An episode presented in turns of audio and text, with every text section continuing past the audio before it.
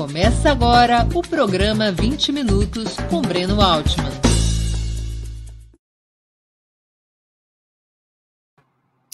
Bom dia. Hoje é 10 de dezembro de 2021, Dia Internacional dos Direitos Humanos. Terei a honra de entrevistar o professor Fernando Haddad, ex-prefeito de São Paulo e possível candidato do Partido dos Trabalhadores ao governo paulista. Mas antes de começarmos a conversa, gostaria de pedir que façam uma assinatura solidária de Opera Mundi nosso site ou se tornem membros pagantes de nosso canal no YouTube. A imprensa independente Opera Mundi precisam da sua ajuda para se sustentar e se desenvolver. Também peço que curtam e compartilhem esse vídeo, além de ativarem o sininho do canal. São ações que ampliam nossa audiência, nosso engajamento e nossa receita publicitária. Nossos espectadores e espectadoras também poderão fazer perguntas ao convidado na área de bate-papo do nosso canal no YouTube.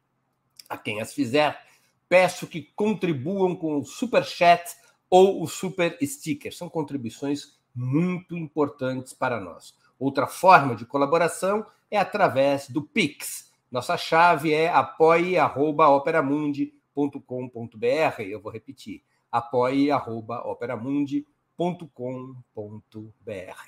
Bom dia, Fernando. Muito obrigado por atender nosso convite. Para mim é uma honra voltar a te receber em nosso programa. Breno, muita satisfação estar com você. Um prazer muito grande falar com os teus seguidores. Um jornalismo sempre muito instigante, inteligente. Fico à sua disposição para qualquer pergunta aí. Vamos, vamos bater um papo bom. Boa. Tá bem. Fernando, nós vamos começar a fazer um roteiro aqui do mundo para, o, para São Paulo. É, você acha que a pandemia explicitou e aprofundou a crise do capitalismo mundial após 30 anos sob os efeitos do colapso soviético, um tema que você estudou com profundidade.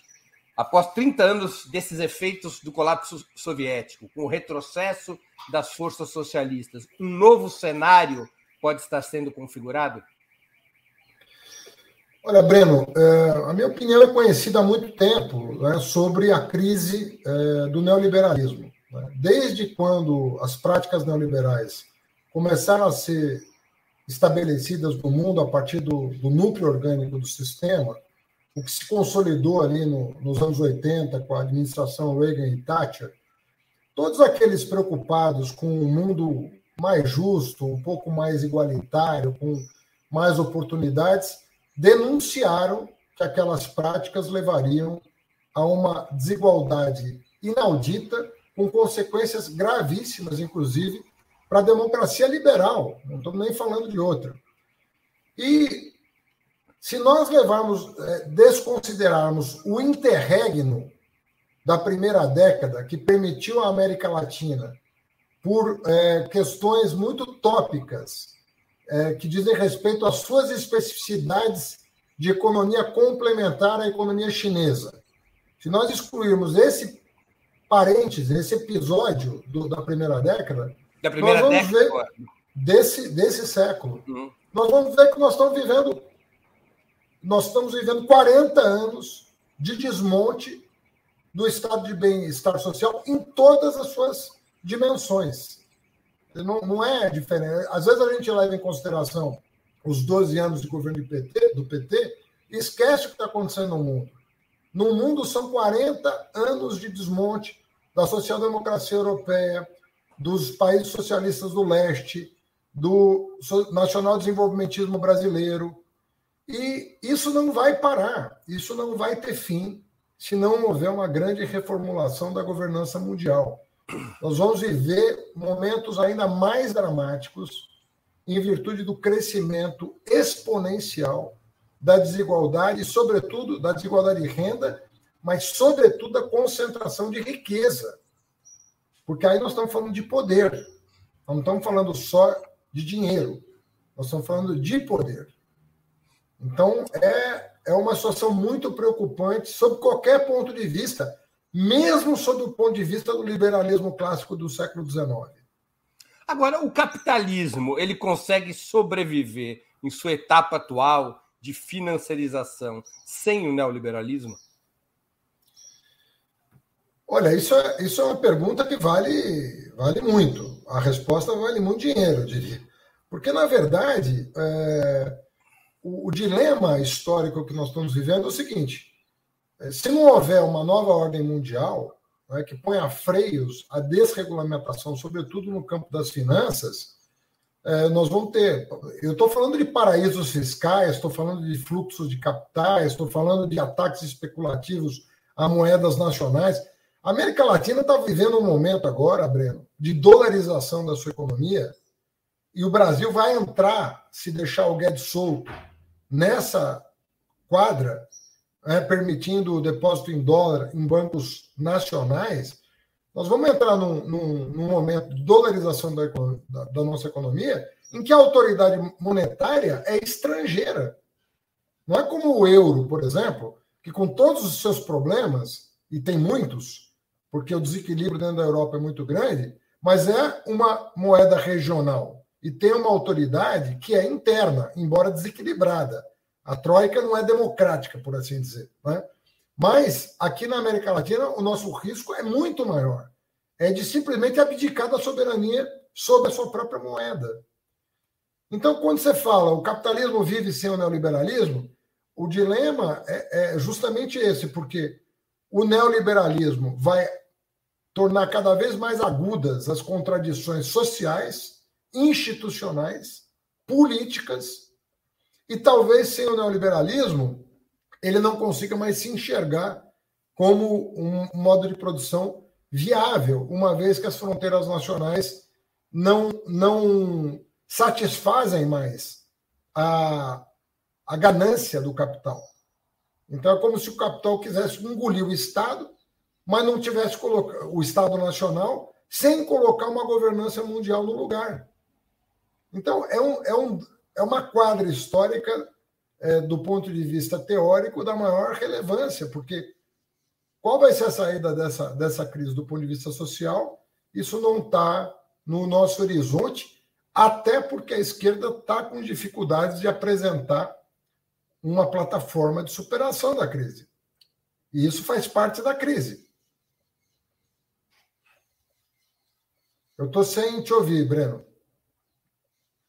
Quero te perguntar exatamente sobre isso. Ao contrário do que ocorreu no passado, a crise do capitalismo está dando espaço para uma direita antissistema, tanto nos países mais desenvolvidos quanto na periferia, mas não a uma esquerda antissistema, afora pequenos grupos e casos isolados. Essa simetria não acabaria por beneficiar a ascensão da extrema-direita e até mesmo a busca por estabilização é, por parte dos velhos partidos burgueses vinculados ao neoliberalismo?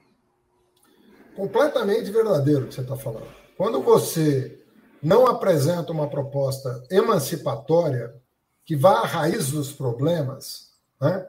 como nós não estamos fazendo, nós não estamos indo à raiz dos problemas. O que, que sobra para o mundo em crise? É esse discurso fascista que é o discurso mais fácil de ser assimilado pelos 10 mil anos de revolução neolítica, sabe? É falar mal dos outros, é falar mal da China, é falar mal desse, é falar mal da. E, isso a humanidade já aprendeu a fazer. Você joga o problema para um terceiro, né? E oprime a população interna cada vez mais, acusando uma pseudo-ameaça externa pelos problemas que você próprio está criando. Isso é o, o, a, a extrema-direita useira e vezeira de fazer isso.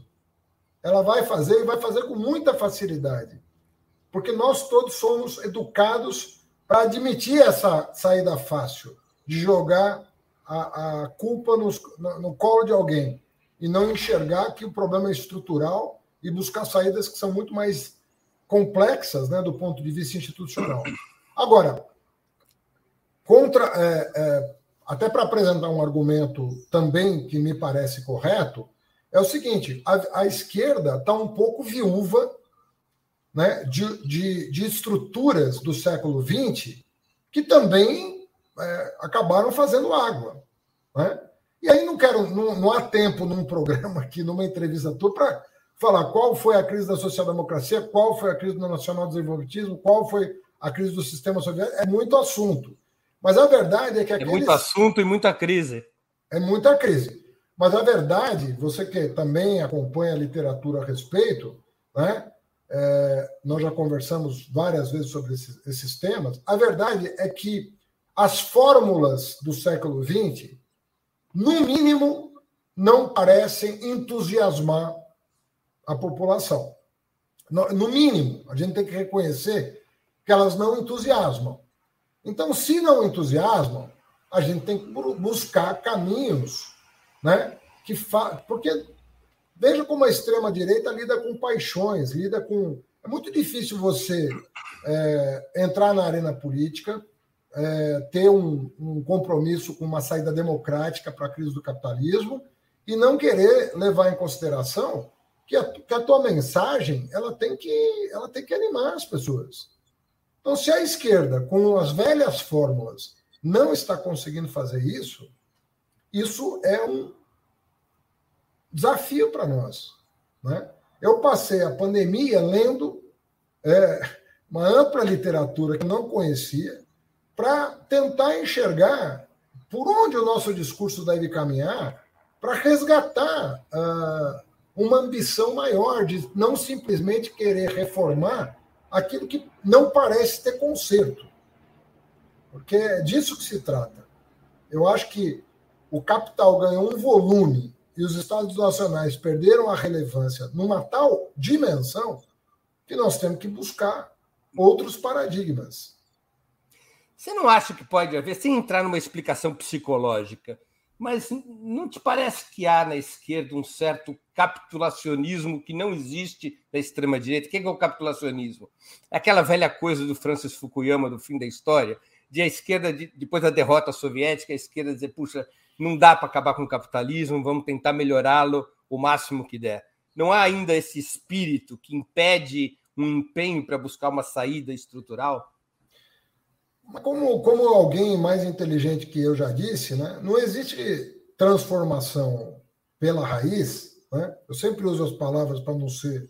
Não existe transformação pela raiz sem uma teoria que vá à raiz das coisas. Né? É, e eu estou achando, Breno, que nós, nós precisamos arriscar mais, teoricamente. Eu acho que nós precisamos arriscar mais. Eu sei que isso pode parecer. Eu sei que é, você fala assim, pô, mas de novo, nós vamos. Mas qual é a saída que nós temos? Se a gente não, não, não se arriscar mais, correndo o risco de errar, inclusive, correndo o risco de, é, de amanhã aparecer. As pessoas acham que a, a, as teorias mais avançadas do século XIX é, surgiram é, num, num, céu. Foi um raio em céu azul. Não é verdade. Teve muito tijolinho é, é colocado é, por vários intelectuais que hoje ninguém lembra, porque eram intelectuais menores, por exemplo, diante daqueles que é, iluminaram a cena. E hoje nós estamos numa, numa quadra muito parecida. Se cada um de nós não fizer um esforço intelectual mas genuíno, de, sabe, é, você sabe o trabalho que dá escrever um livro, escrever um artigo com essa ambição. Estou falando da, desta ambição. Eu acho que nós não vamos, nós não vamos prosperar.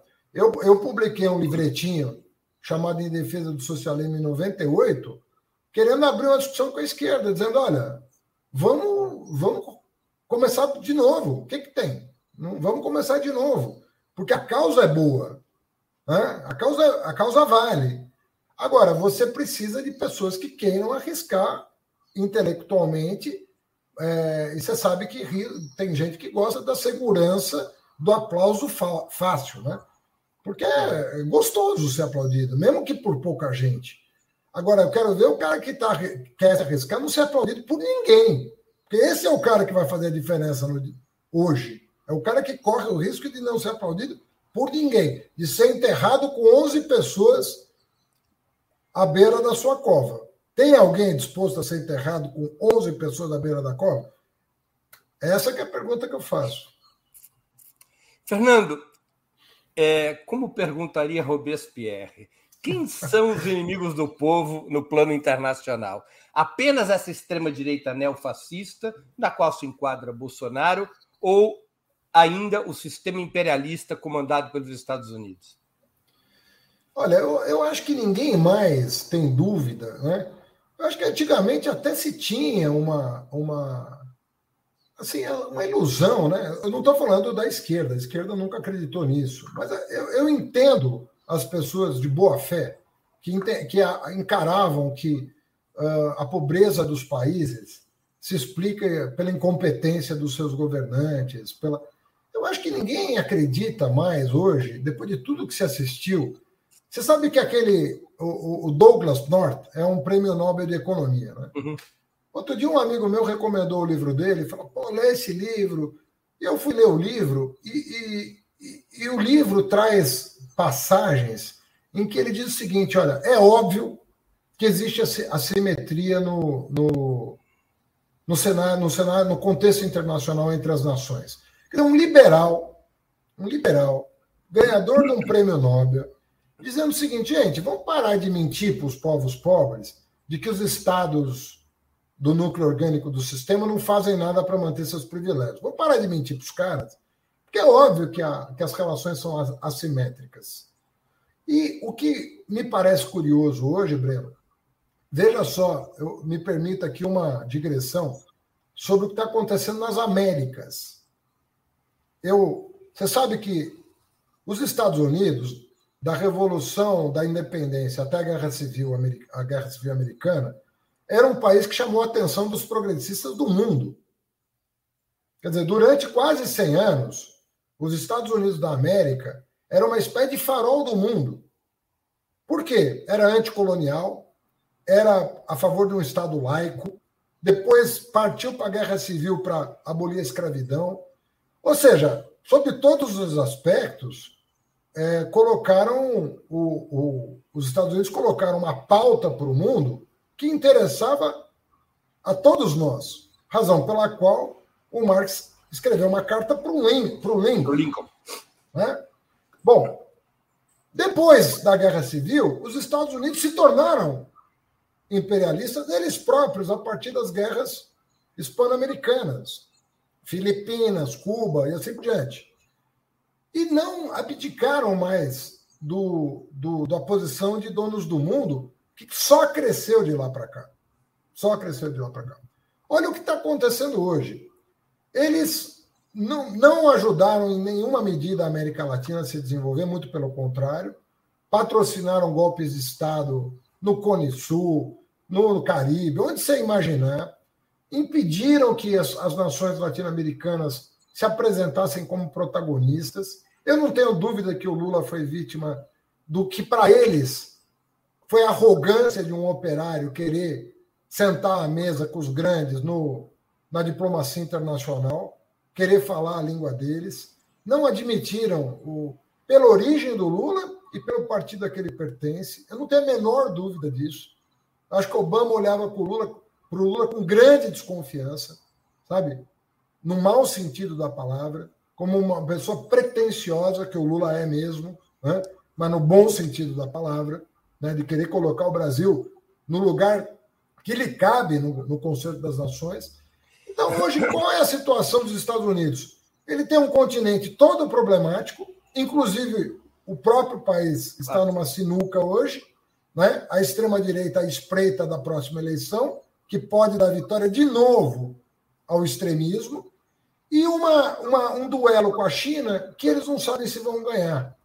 Porque a China combina o poderio militar da antiga União Soviética com a tecnologia do Japão até os anos 80, que depois foi destroçado justamente porque não tinha poderio militar. E nos acordos que os Estados Unidos impuseram ao Japão, acabaram valorizando o ien e a economia japonesa, desde então, perdeu dinamismo. Então, eles estão diante de uma, de uma situação inusitada. E nós deveríamos ser parte da solução do problema deles. Se a América Latina se desenvolvesse, e eles não conseguem até hoje perceber os ganhos da solidariedade internacional, perceber os ganhos do desenvolvimento global, perceber os danos que a hierarquia internacional produz no mundo, com a miséria, com a fome, com a do desalento, a falta de perspectiva, e que isso traz insegurança né, para todos. Mas é melhor você cuidar do teu quadrado né, e, e, e cuidando ali do teu eleitorado, do que pensar grande e tentar é, enxergar dois palmos à frente do nariz o que, que poderia ser do mundo com a tecnologia disponível se houvesse um compromisso com alguns princípios básicos né, humanitários é, que efetivamente poderiam transformar. Agora, é óbvio que você falar é o Estado americano, não é. É a pressão do capital sobre o Estado americano.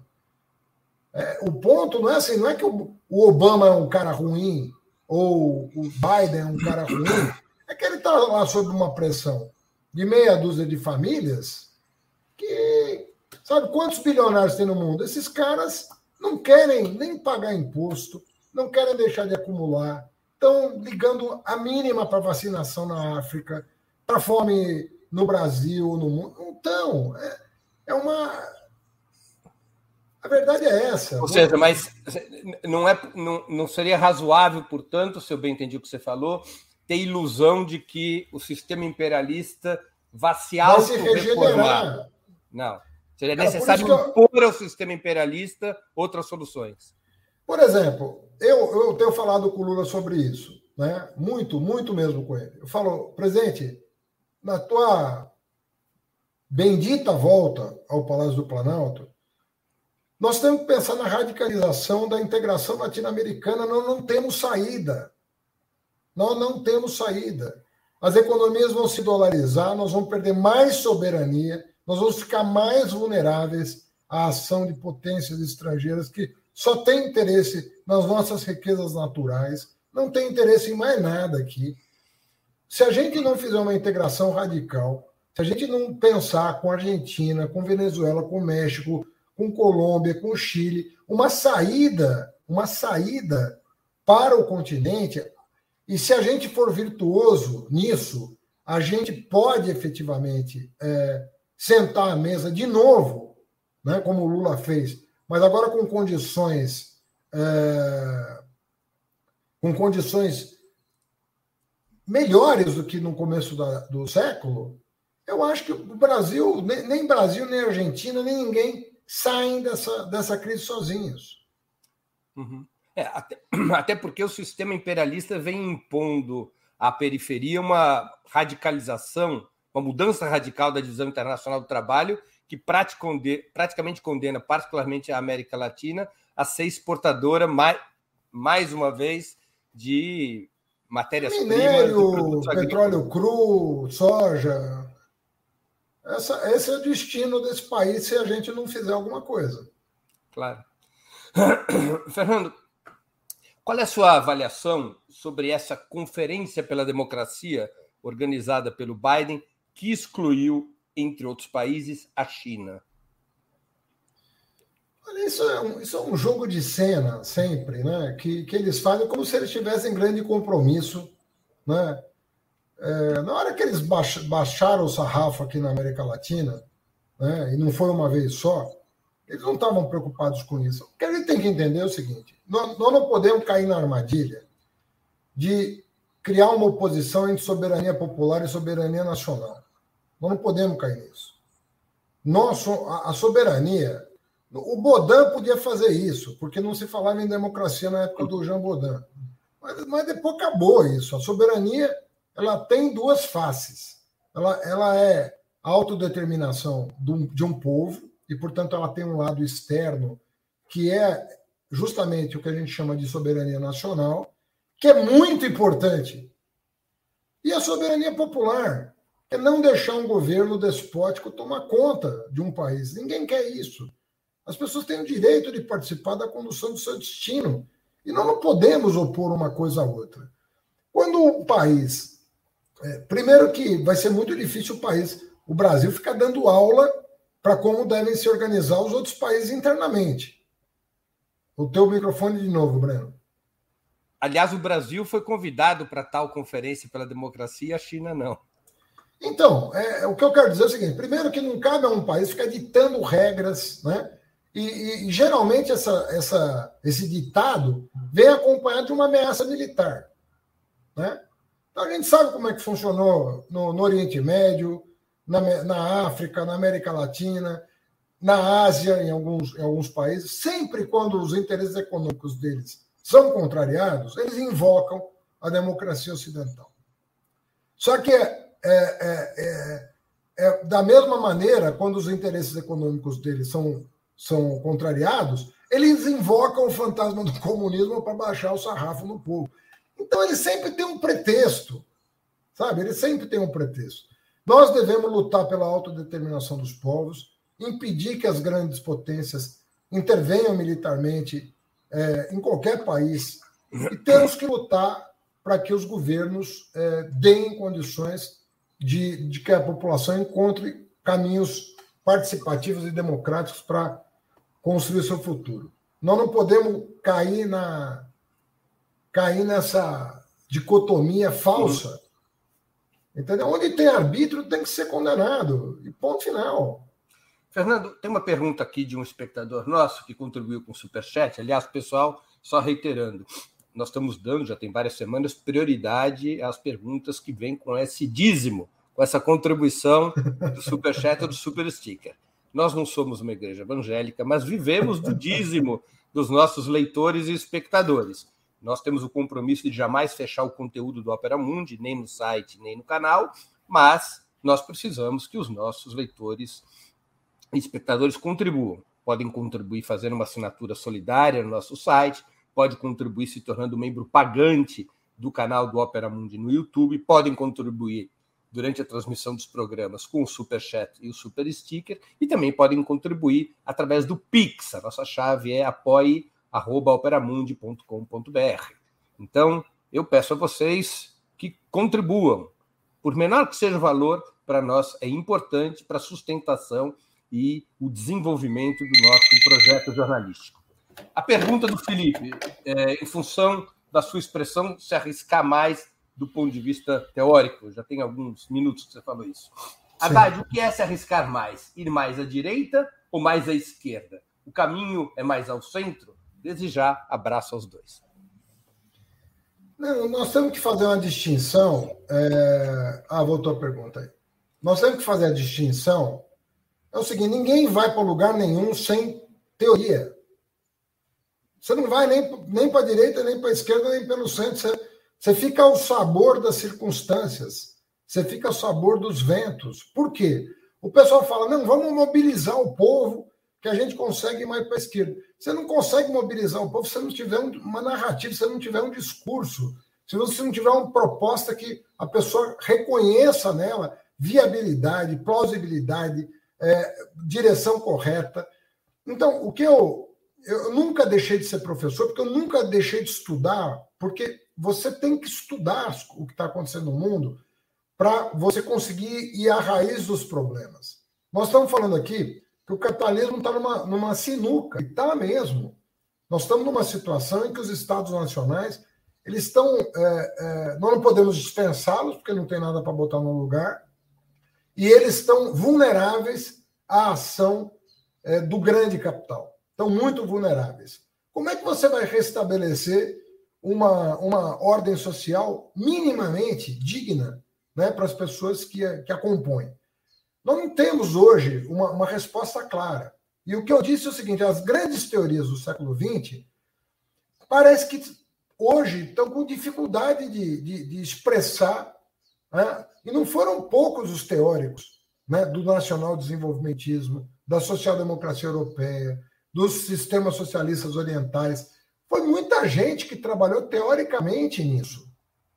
Isso não, isso não foi trabalho de uma cabeça, foram dezenas, centenas de, de grandes cabeças elaborando.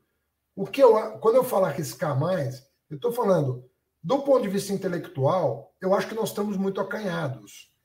Eu acho que nós não estamos fazendo o trabalho que a intelectualidade progressista é, é, deve a, a, ao sonho de retomar um discurso emancipatório que seja mais ambicioso. Então, nós estamos ao sabor das circunstâncias, e aí é o vento que te leva. E quando é o vento que te leva, ele pode te levar para qualquer lugar. Mas eu não sei se você vai estar na direção da história.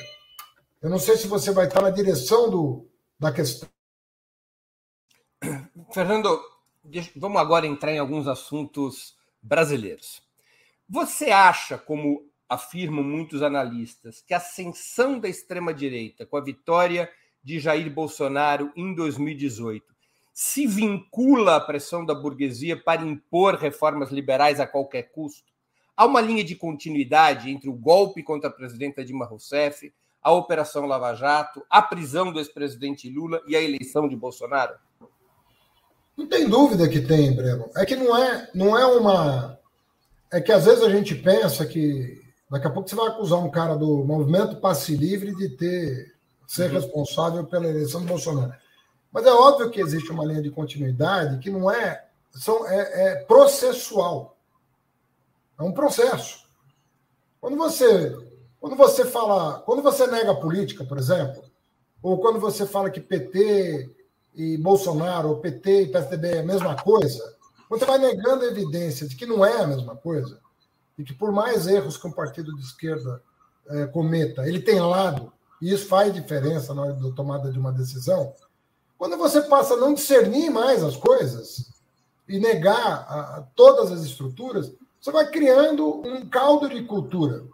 Num contexto internacional, pós-crise de 2008, no qual repito, a esquerda não tinha uma alternativa posta e a extrema direita só a ela só cabia usar os velhos chavões de sempre quando a crise estoura.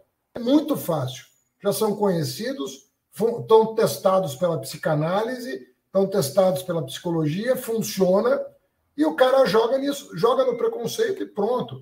Ele, ele colhe os dividendos disso. Então, existe uma linha de continuidade, mas é um processo. Não é feito de uma pessoa, não, não necessariamente tem um QG por trás. É, às vezes tem mais de um, inclusive. Pode ser que é uma, uma orquestração em que as coisas vão sendo empurradas. Eu me lembro quando a direita tomou as ruas em 2013 e praticamente expulsou a esquerda das ruas, a, a, os meios de comunicação começaram a aplaudir o movimento que eles estavam criticando na semana anterior. Então você vê que isso é processo, né? Muitas vezes ninguém planejou a coisa, mas é aquele, aquele ambiente que se cria para o oportunismo aparecer. O Bolsonaro é um ataque oportunista. É óbvio que é oportunista, mas tinha o caldo de cultura preparado para ele acontecer. Ele não aconteceu do nada. O cara fala, ah, é a facada. Mas dá, dá uma facada em alguém hoje e vê se vai acontecer. Não vai acontecer nada. É o, o contexto da facada tem que ser levado em consideração. Senão a gente vai imaginar que a nossa vida vai ficar fácil a partir do ano que vem. Né? Alguém acha que a eleição vai ser fácil? Alguém acha que um, governo, um terceiro governo Lula vai ser fácil? Se essa pessoa é, desconsiderar tudo o que aconteceu, talvez ela caia na ilusão de que está tudo resolvido. O Lula está com mais de 40% dos votos, ganha e governa. E eu digo, não será assim. Não vai ser assim. Infelizmente, não vai ser. Fernando, voltarei ao Robespierre. Os inimigos do povo dentro do país são apenas Jair Bolsonaro e Sérgio Moro ou também as forças que lideraram a derrubada da presidenta Dilma Rousseff e impuseram o governo Temer, dando início à segunda fase de neoliberalismo? Breno, siga o dinheiro. É, a, a, resposta é essa: siga o dinheiro. Quem é que ganhou com tudo isso? Alguém me dirá: o Brasil perdeu. O Brasil, de fato, perdeu. Agora, decompõe as perdas. Aí você vai ver que não é bem assim. O Brasil perdeu muito. O Brasil hoje não é nem sombra do que era 10 anos atrás. Não é mesmo. Agora o cara fala, então, nós, enquanto nação, perdemos. Sim, nós perdemos enquanto nação. Ninguém tem dúvida disso decompõe as perdas. Você vai ver um pequeno núcleo que ganhou muito dinheiro, comprando patrimônio público na Bacia das Almas, explorando a força de trabalho como há muito tempo não se fazia no Brasil, dando reajuste salarial abaixo da inflação, contratando pela metade do preço profissionais qualificados, né? reformas trabalhistas que não param, é uma reforma trabalhista que não para, que não termina. Né? E é, tá tocando, eu estou sozinho aqui, tá tocando a campainha, eu não sei o que eu faço. Atende, atende, atende, atende, enquanto eu faço aqui um marketing. Pessoal, é... nós estamos entrevistando o ex-prefeito de São Paulo, Fernando Haddad, e estamos dando leitura às perguntas daqueles que contribuíram com super chat ou super sticker. Para nós, essa contribuição é muito importante, que se tornem membros pagantes do canal de Opera Mundi no YouTube, que façam assinatura solidária, que contribuam com o Pix, apoia.operamundi.com.br ou durante a transmissão contribuam com super chat ou super sticker. Para nós, são contribuições muito importantes. Bora lá. Breno, chegou o correio aqui. Você me dá um minuto para eu correr pegar claro, a Tranquilamente, tranquilamente. Eu vou aproveitar, pessoal, para já anunciar o programa de segunda-feira. Na segunda-feira, que é dia é, 13 de dezembro, nós vamos entrevistar às 11 horas da manhã o João Pedro Stedley, histórico líder do Movimento dos Trabalhadores Sem Terra. Segunda-feira, dia 13 de dezembro, às 11 horas da manhã, eu vou entrevistar o João Pedro Stedley. O tema: Quais os caminhos para mudar o Brasil? Vai ser um bate-papo sobre a situação política, evidentemente, e, em particular, o cenário que nos espera para 2022. Então, segunda-feira, dia 13 de dezembro, às 11 horas, entrevista com João Pedro Stedley. A gente agora volta com o nosso entrevistado Fernando Haddad. Voltei, Breno, desculpa. E estou aqui, boas-vindas ao Tomás Trauman, que se tornou um é, membro pagante do nosso canal no YouTube. Grande Tomás Trauman, amigo de tanto tempo. Bora lá, Fernando. Bem-vindo, Thomas. Prazer te ver também. Você falava então sobre isso, quer dizer, que follow the money, siga o dinheiro. Então, teve, teve um núcleo de ganhadores com. Ah, ganhou muito dinheiro. Essa turma está ganhando muito dinheiro, mas é engraçado que eles estão ganhando de um jeito muito diferente do que eles ganharam no nosso tempo. Porque no nosso tempo, é, eles também ganharam. Daí você vai falar, pô, mas se eles ganharam no nosso tempo e agora, é que eles viram que agora, para ganhar na crise, só fazendo o ônus da crise recair sobre os ombros do trabalhador. Né? Essa é é a conta. Essa é é a conta. Entendeu? Olha, para eu continuar ganhando o que eu ganhava antes, eu estou numa crise agora. Então o que, que eu faço? Reforma. Leia-se Fila do osso, fila do SUS, fila da escola, fila da. É isso que está acontecendo. Fernando, há bastante especulação sobre a hipótese de Geraldo Alckmin vir a ser o vice de Lula. Você acha que poderia ser frutífera a aliança do PT no plano nacional com um representante importante do bloco neoliberal que derrubou Dilma, apoiou a prisão de Lula e continua votando em favor das reformas econômicas propostas por Bolsonaro? Olha, bem, primeiro assim que eu, eu tenho uma proximidade com Lula hoje que me, me, é, me obriga quase a ter uma certa reserva em relação a temas é, como, por exemplo, o vice dele. eu concordando ou discordando do, do, do, do encaminhamento das coisas, é, a minha proximidade é, é muito grande para não conversar com ele sobre esse assunto antes de com qualquer outra pessoa. Né? Então, eu estou acompanhando o, o, desdobramento dessa, dessa coisa. O que eu posso revelar, que eu acho que não, não, não faço mal em dizer, é o seguinte: o, o, Lula, ele, cerca de seis meses atrás, ele quis fazer um encontro com tucanos históricos, ok? Qual, qual era o objetivo? Né? É, o objetivo era criar condições para evitar repetir o segundo turno de 2018 em 22. Ponto. Então, até onde eu vou, né, o, esse movimento é um movimento muito correto, porque se eu tivesse tido se eu tivesse tido apoio do Dória, do Leite, em 2018, se eu tivesse tido apoio dos candidatos a governador do PDT, que as pessoas aqui do Sul nem sempre conhecem, mas o Carlos Eduardo, no Rio Grande do Norte, o Dilon, o Amazonino Mendes no Amazonas, se eu tivesse tido o apoio entusiástico para evitar um mal maior, não é entusiástico a meu favor, é entusiástico contra o que viria e que eles sabiam que viria.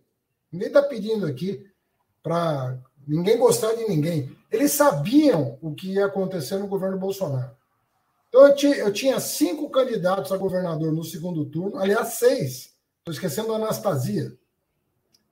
Seis governadores, três do PDT, três do PSDB, e se tivessem subido no palanque comigo em 2018, poderiam ter me dado os cinco pontos que faltaram para eu ganhar as eleições.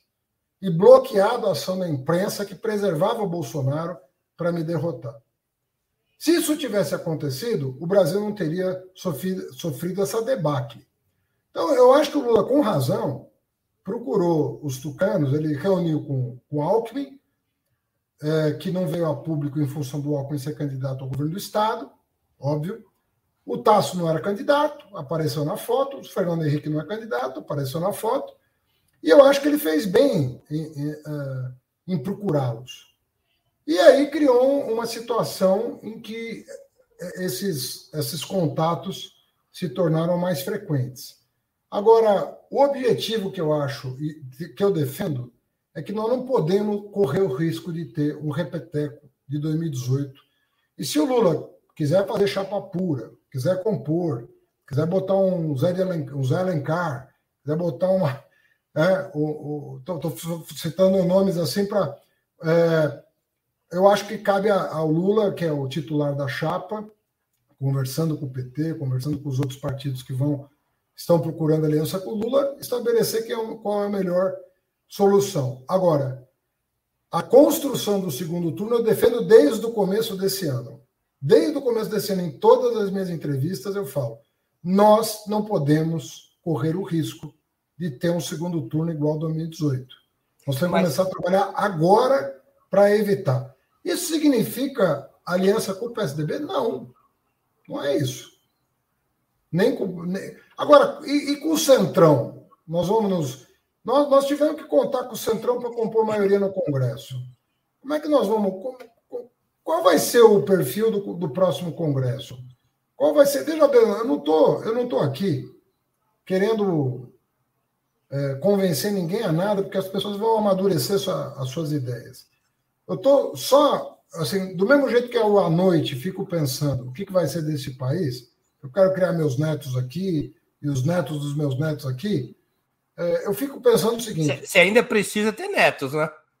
Eu preciso. Você, já, você, já, você também não tem. Não, né? não, não. Estamos igual. Já, já, já, vem. Mas o, o fato é o seguinte: é, o, o Lula tem que governar o país e governar bem. E aí você fica pensando assim: vamos supor que o Congresso melhore.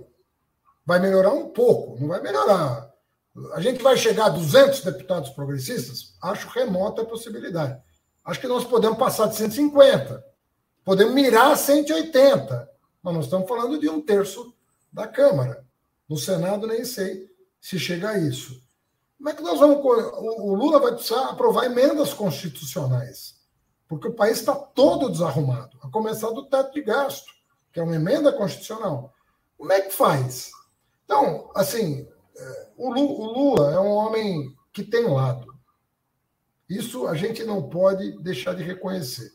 Ele tem lado. Isso, isso significa muito. As pessoas precisam começar a pensar que, as pessoas, que, que os indivíduos têm lado. Tem um cara que não tem lado nenhum. Esse é outro caso. Eu estou falando. Quem tem lado precisa ser reconhecido como tal. Vamos supor que você se, se considere muito mais radical do que eu, muito mais esquerdista do que eu, muito mais, sei lá o que do que eu. Não tem problema nenhum. O que eu acho que seria um equívoco da tua parte é você dizer o seguinte: o Haddad se vende, o Haddad não tem lado, o Haddad não tem. Isso eu acho que seria um equívoco para a esquerda. Entende? Porque você começa a indistinguir as pessoas. Então você começa a achar que o Lula está capitulando. O Lula não jamais vai capitular. O Lula jamais vai deixar de estar sentado do lado certo da mesa. O Lula é um cara que sentou à mesa para negociar. Faz 50 anos que ele faz isso. Todas as vezes que ele sentou à mesa para negociar, todas as vezes que o, que o Lula sentou à mesa para negociar, quem ganhou foi o nosso lado. Agora, é, eu tenho, eu compreendi perfeitamente essa questão de lado, mas aí vem a pergunta que eu não poderia deixar de fazer: o Alckmin tem lado? Olha, eu, eu, eu, eu posso falar sobre o, que eu sei do Alckmin sem, é, de novo, com o dever de lealdade que eu devo a quem está negociando. Uhum. Eu não estou na mesa de negociação. Então, eu, eu, eu confio nas pessoas que estão conversando com o PSB. Essa ideia, você sabe que partiu do PSB de São Paulo. Uhum. Né? Já disse isso em outras entrevistas. Márcio França procurou o PSB, o PT de São Paulo, uh, inclusive até o João Paulo Rodrigues do MST me ligou dizendo dessa coisa.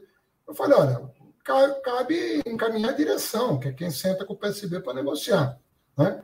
O que eu posso te dizer é o seguinte: eu, uh, eu tenho uma boa impressão uh, do Alckmin sobre vários aspectos. Ele é uma pessoa que nunca emitiu um juízo negativo sobre pobres, sobre negros, sobre mulheres, sobre GLBTs. É uma pessoa que vem de uma escola, Montoro, Covas, muito diferente de Dória Leite, não tem nada a ver né, com, com Dória Leite. E é, é, é uma pessoa que, é, com quem eu tive grande trânsito na Prefeitura de São Paulo. Isso qualifica para ser vice do Lula? Quem tem que responder essa pergunta é o Lula. Né? É, se o Lula se sentir à vontade, muito bem. Se o Lula achar que tem um perfil melhor, se o PSB oferecer um perfil melhor, né? é o que eu falei no outro dia numa entrevista, eu queria ser eu o vice do Lula. Entendeu? Porque o cara está com 46%. Então, eu falei, pô, por que não eu? Né? Eu estou brincando efetivamente. Porque o que conta para mim é o Lula ganhar, é o Lula governar, é o Lula não abrir mão é, dos seus, do seu programa, né, do seu programa social, econômico. Está é, tá muito bem estabelecido o rumo que o país vai tomar, compromisso público com isso tudo, entendeu? E essas coisas vão, vão se negociar. Eu não sei se a aliança com o PSB vai sair, tem muitas, muitos senões ainda na aliança com o PSB. As exigências apresentadas pelo PSB, eu não sei se são suportáveis pelo PT, porque é um, é um grau que eu desconheço o precedente. então, mas como eu não estou na mesa para negociar, né, eu tenho lá as pessoas designadas pelo partido, a começar da presidenta Gleisi. Né? Ela que senta com o Siqueira, ela que senta com, com os outros, com o Juliano, ela que senta com o Lupe, e bem assessorada por pessoas como Zé Guimarães, como uh, vários dirigentes, Paulo Teixeira, vários dirigentes do PT ao entorno dela e o Lula, que fica ali, você sabe, né, na retaguarda, é, fazendo os movimentos dele. Então, eu, eu, eu confio na nossa capacidade de negociação. Eu confio na, na direção do PT. Eu acho que nós temos uma direção muito qualificada, que segurou o Rojão durante anos de uma maneira muito impressionante. Confio na Glaze. Acho que a Glaze é uma pessoa muito. É, do ponto de vista da defesa dos interesses é, do PT, ela é uma pessoa que demonstrou uma capacidade incrível de, de, de defender o partido no pior momento. Então, se a gente não for confiar no Lula, não for confiar na Glaze, não for. Bom, vai ficar difícil confiar em alguém também, né? É o tal negócio, né?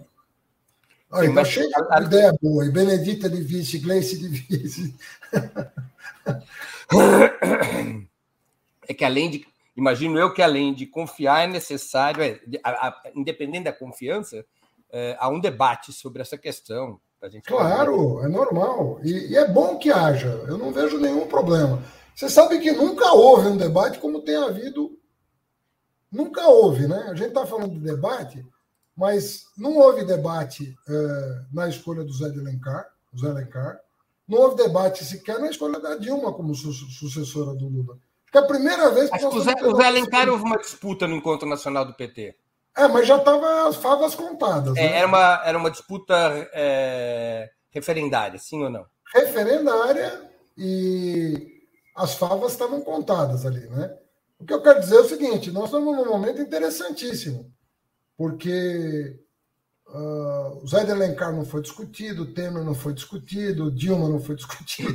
Você, nós... você, acha que as eleições, o, o, o clima eleitoral, a situação eleitoral, é mais parecido com 89 ou com 2002?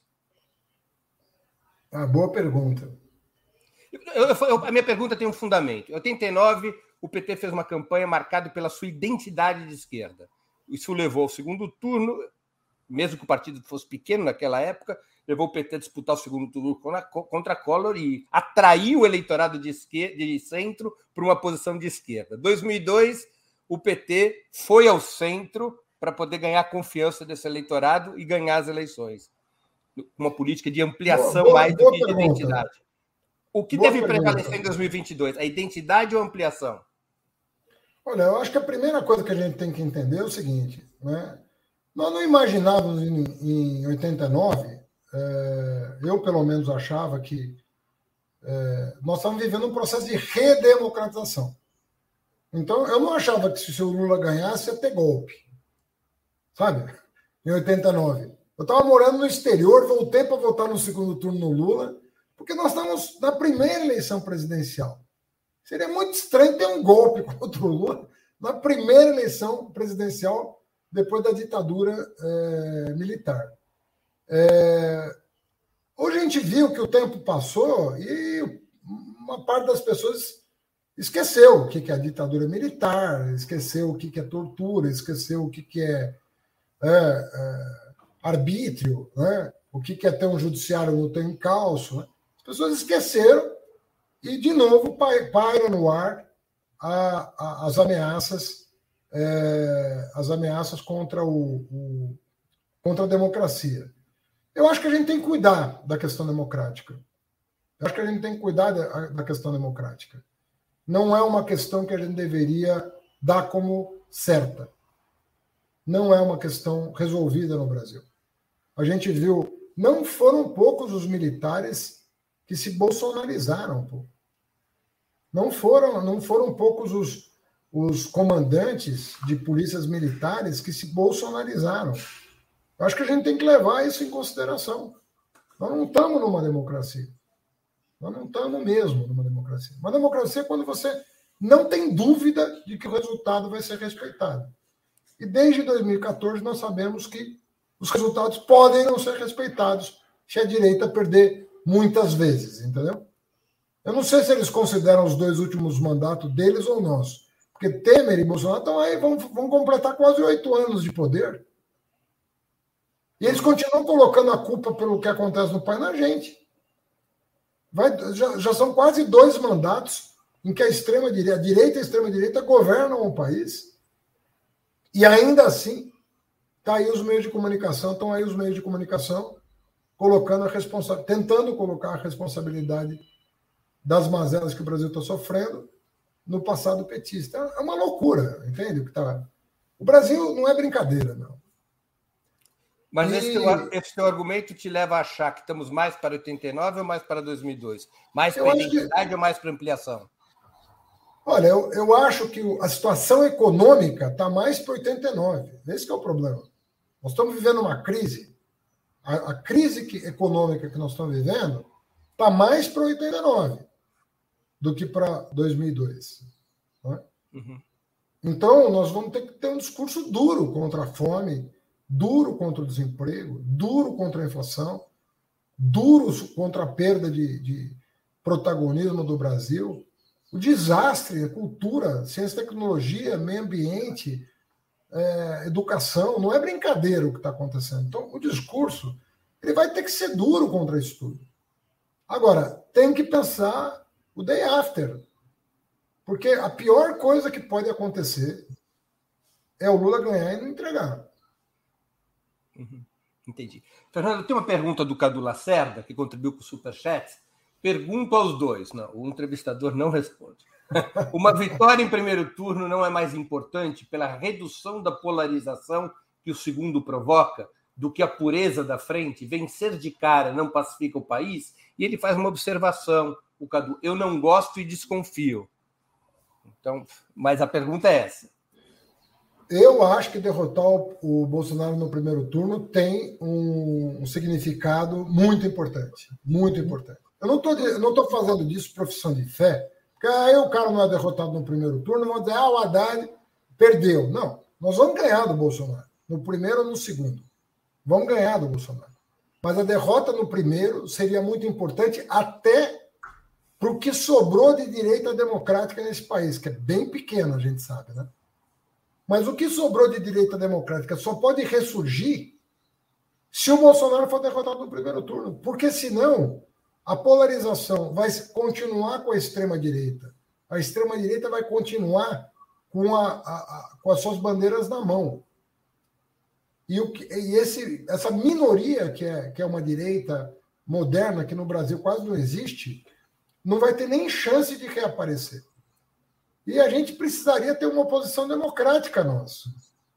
E não a, a oposição que se constituiu a partir da, da, da quarta derrota consecutiva, em 2014. Que foi uma, uma direita golpista. E que está com o Bolsonaro, pô. Está votando na agenda do Guedes o tempo todo. É, Fernando, uma aliança do PT com a ala mais à direita do PSB. Eu estou agora falando do governo de São Paulo. Essa ala mais à direita representada por Márcio França, histórico aliado do PSDB e de Alckmin. Essa aliança com essa ala mais à direita do PSB não poderia trazer consequências negativas à esquerda em São Paulo, confundindo e desanimando o eleitorado progressista, formado por décadas de combate duríssimo ao PSDB? Ainda por cima, correndo o risco de não atrair o voto conservador que, digamos, se identifica com Márcio França e até mesmo com Alckmin? Olha, Breno, sem pretender ser pretencioso, mas acho que ninguém duvida é, de como eu governaria. Né? Acho que as pessoas conhecem meu trabalho no Ministério da Educação. É, modéstia à parte, como diz minha mãe, moléstia à parte. Moléstia à parte. O, eu acho que é um dos legados progressistas mais importantes da, da história da esquerda brasileira, o que aconteceu no Ministério da Educação. Eu acho que a minha gestão em São Paulo também não deixa dúvidas sobre o grau de modernidade que a gente chegou. Nós resolvemos problemas gravíssimos de São Paulo, começar da dívida da cidade, plano diretor, é, plano municipal de cultura, plano municipal de habitação. Eu licenciei 100 mil unidades habitacionais de interesse social em quatro anos. É quatro vezes o recorde anterior. Hoje você compra um apartamento em São Paulo por 170 mil reais. Quando eu tomei posse era 450 mil. Se não tivesse acabado Minha Casa Minha Vida, você estava financiando isso em 30 anos, 40 anos. Então, eu, eu acho que ninguém tem dúvida de que seria uma grande virada, uma vitória do PT em São Paulo. Agora, você faz aliança com quem quer também, né, meu? Você vai fazer aliança com quem não quer, é muito difícil, entendeu? Não, a minha.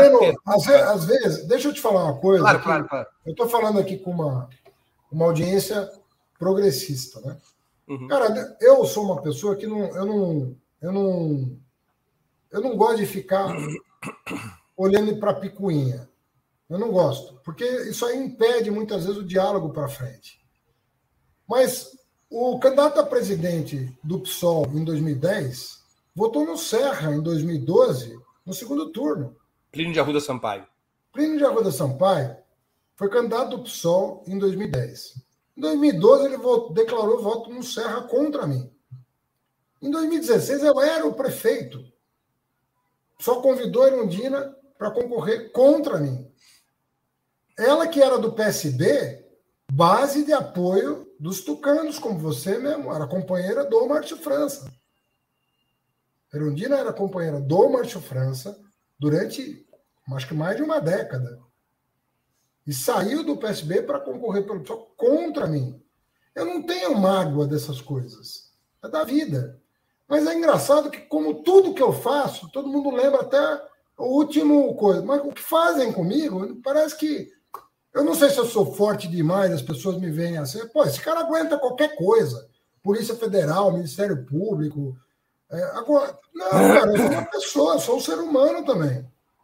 Eu sou um ser humano também, sabe? Eu tenho sentimento, eu tenho minhas vulnerabilidades. Em 2006, a Heloísa Helena, candidata do PSOL à presidência da República, me chamou de nazista porque eu estava defendendo políticas afirmativas para negros. Eu estou falando de coisas, sabe, que estão acontecendo agora. Então, eu não tenho nada contra fazer uma aliança com o PSOL. Mas eu acho que. A, a, a, pô, o ProUni, até hoje o PSOL reclama é. do ProUni na base social do PT. Eu, eu nem, eu nem, nem falo, nem falo. Mas, Breno, eu sou uma pessoa que estou aberta. Assim, é que quando você fala da esquerda, você vê nos outros uma pureza e, e vê impurezas no PT que não correspondem à verdade. Não, não mas eu não estou me, dizendo, me referindo A impressão que dá é que tem uma esquerda pura e o PT põe a mão na não, massa. Não, não, não, mas minha pergunta não teve esse sentido, Fernando. Eu estou me referindo falo, meu, ao próprio, ao próprio fazem, eleitorado, ao próprio eleitorado as petista. fazem coisas e aí querem que, sabe, ah, vamos, vamos, deixa para lá, né? Eu deixo para lá. Eu Deixa só tudo complementar aqui a pergunta, porque eu não estou me referindo ao, ao PSOL, eu estou me referindo, referindo, ao eleitorado petista, porque o PT é oposição aos governos. O eleitorado petista vai votar no PT. Mas então, então minha pergunta é porque em 2020 o eleitorado não, petista compara, abandonou o PT. Compara. Você está comparando ah, coisas completamente diferentes, a começar das pesquisas, pô. Não, mas deixa, fazer, deixa eu. eu ontem, deixa ontem saíram, saíram duas pesquisas, sem o Alckmin e o Márcio França na disputa. Numa eu estou hum. com 27 liderando, na outra Isso eu vi, eu vi, eu vi, eu vi. Não, minha minha, minha Não, pergunta. Ó, escuta o que eu estou falando. Numa eu estou com 27, na outra eu estou com 35. Então, assim, com todo o respeito, porra, você nunca vai ouvir da minha boca uma crítica a um partido progressista. Eu entendi isso. E eu nem estou fazendo, e eu nem estou fazendo crítica aqui. Eu estou só lembrando fatos para que a gente não fique com essa coisa, né, da, da pureza angelical contra um cara que é disposto a tudo para chegar ao poder. Eu não estou disposto a tudo para chegar ao poder. Nunca estive, nunca estarei. A minha participação na política, ela era para ser circunstancial. Eu estou há 20 anos nisso por, por uma conjuntura da vida que me levou a ministro e a ganhar a prefeitura de São Paulo. E eu sou uma pessoa que eu me vejo como um acadêmico que produz conhecimento. É assim que eu me vejo. Se eu puder colaborar com a esquerda eleitoralmente, vou colaborar por causa das minhas crenças, por causa do que eu acredito.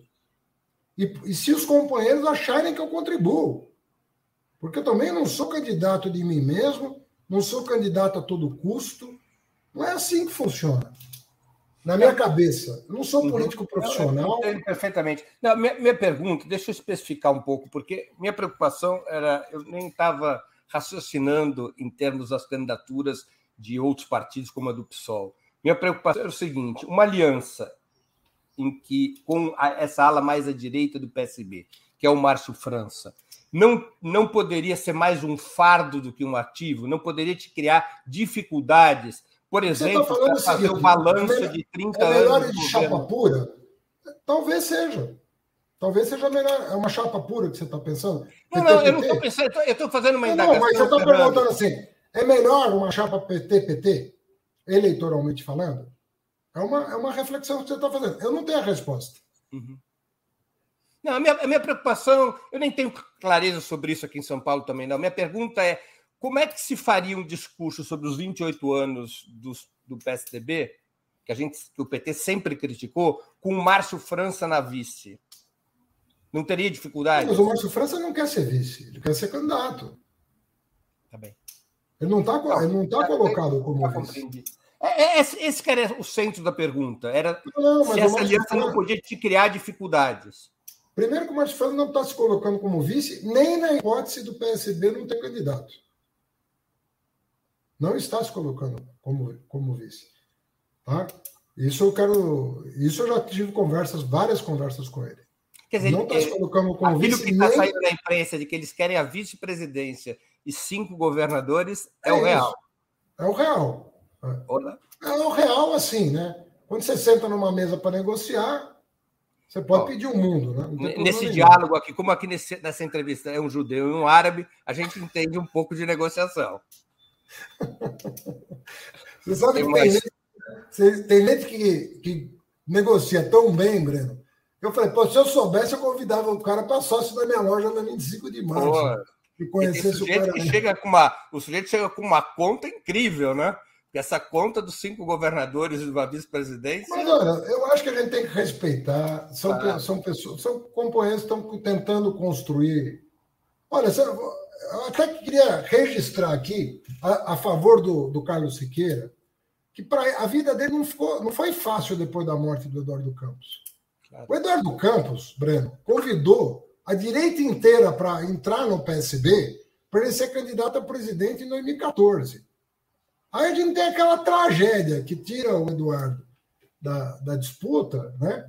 Um, um, acidente horroroso, e aí o, o, Siqueira se vê com o PSB que ele não difícil de administrar, porque aquilo saiu da cabeça do Eduardo Campos.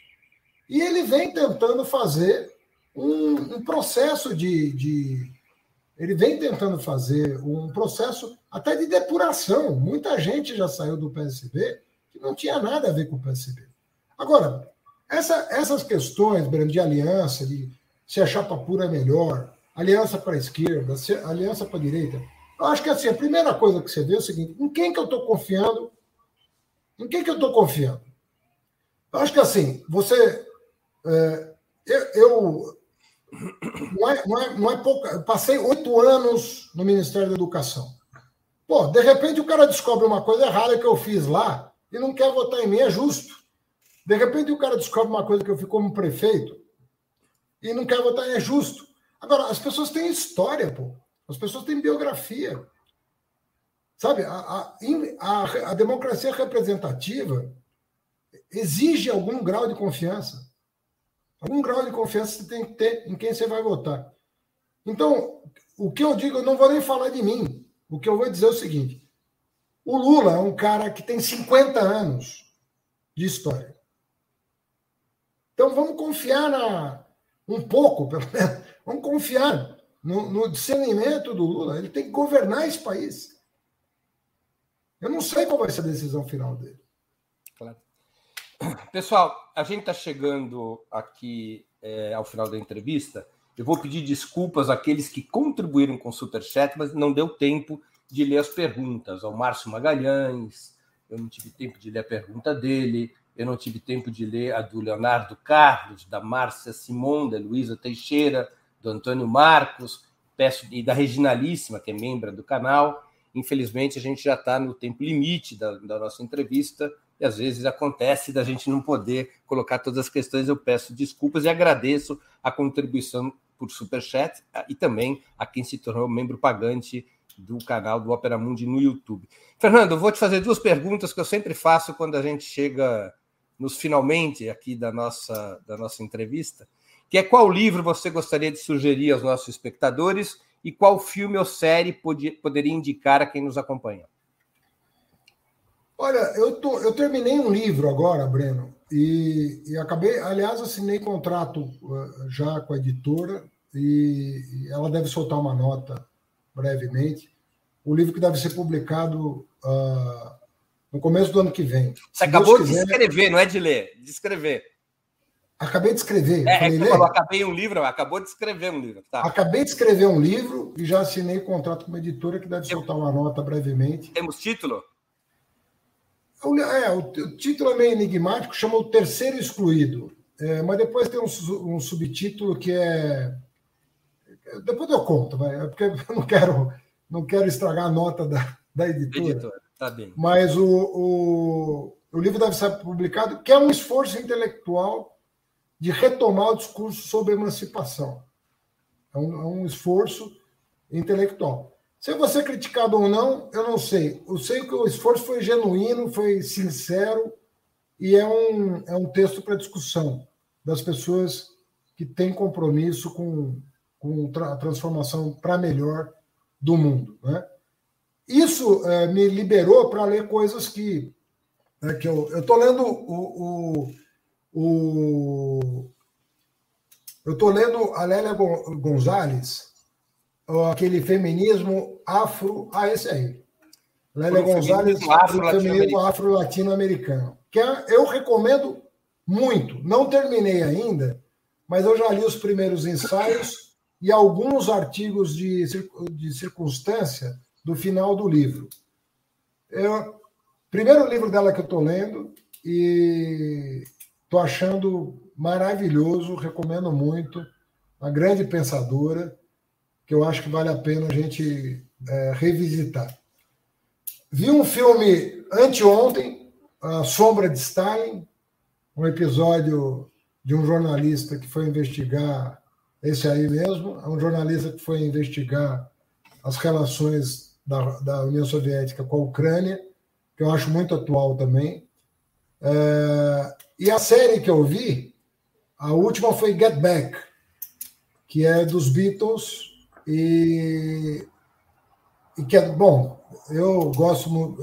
É, é um documentário? Ele é mais ou menos, Breno. O que eles fizeram é o seguinte: o, o, os Beatles foram para um galpão é, compor, né? E eles gravaram os bastidores, as discussões, e parece que são 60 horas de gravação, da qual eles extraíram oito. A primeira temporada tem um pouco menos de quatro horas. A segunda não está disponível ainda, se eu entendi bem. Mas a primeira temporada são três é, episódios, eu assisti os três. Em que, em que plataforma? Está na, tá na, Disney. E é, assim, para os amantes da música, gosta de música pop e tal. Eu gosto muito de música clássica também, mas eu não dispenso música pop jamais. E é uma brincadeira. A música pop é um clássico, né? É, pois é. E é muito legal, muito legal esse, esse documentário. Vale muito a pena. Qual a sua música preferida dos Beatles? Cara, é uma que tá, toca muito nesse documentário, que é I've Got a Feeling, que é uma música do Larry B. Ah, claro. É... Como é é Feeling? Ah, eu não sei cantar. Pô, Fernando, isso... Não, não, eu não, sei, eu não tenho voz para cantar. Aquela I've got a feeling, a feeling deep inside, oh yeah. Ah, I've got a feeling. Sabe? Hum. I feeling I can hide, oh no. Só que o Paul joga umas, oitavas, umas três oitavas para cima e grita. Ainda não dá para você propor para o Paul McCartney que ele não, seja. Candidato... voz aqui, pô. Não, não, você não pode ainda né? propor que ele seja candidato a governador em São Paulo e você ser um Beatle. É, não, ainda não dá. Eu trocaria com ele a qualquer momento, viu? Mas ele pelo jeito, ele está feliz. Ainda, ainda, ainda não vai ser possível. Fernando, eu queria agradecer muitíssimo pelo teu tempo e por essa conversa absolutamente proveitosa e útil para a informação dos nossos espectadores. Obrigado pela oportunidade que você deu a quem nos acompanha e a mim mesmo. Obrigado. Valeu, Breno. Valeu, moçada. Grande abraço, Fernando. Boa sorte. Valeu. Encerramos assim mais uma edição do programa 20 Minutos. Eu queria agradecer a audiência de hoje e desejar um bom fim de semana a todos e a todas que nos acompanham. Um grande abraço e até segunda-feira, às 11 horas, com outra edição do programa 20 Minutos. Segunda-feira, dia 13 de dezembro. Até lá!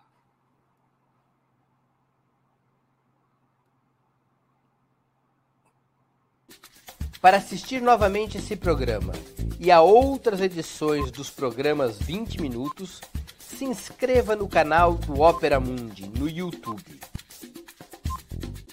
Curta e compartilhe nossos vídeos, deixe seus comentários. O jornalismo de Opera Mundi é mantido com o seu apoio.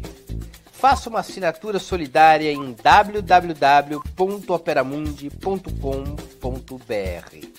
Com um pequeno valor mensal, você nos ajuda no desenvolvimento de um jornalismo independente e de qualidade. Obrigado pela audiência e até a próxima.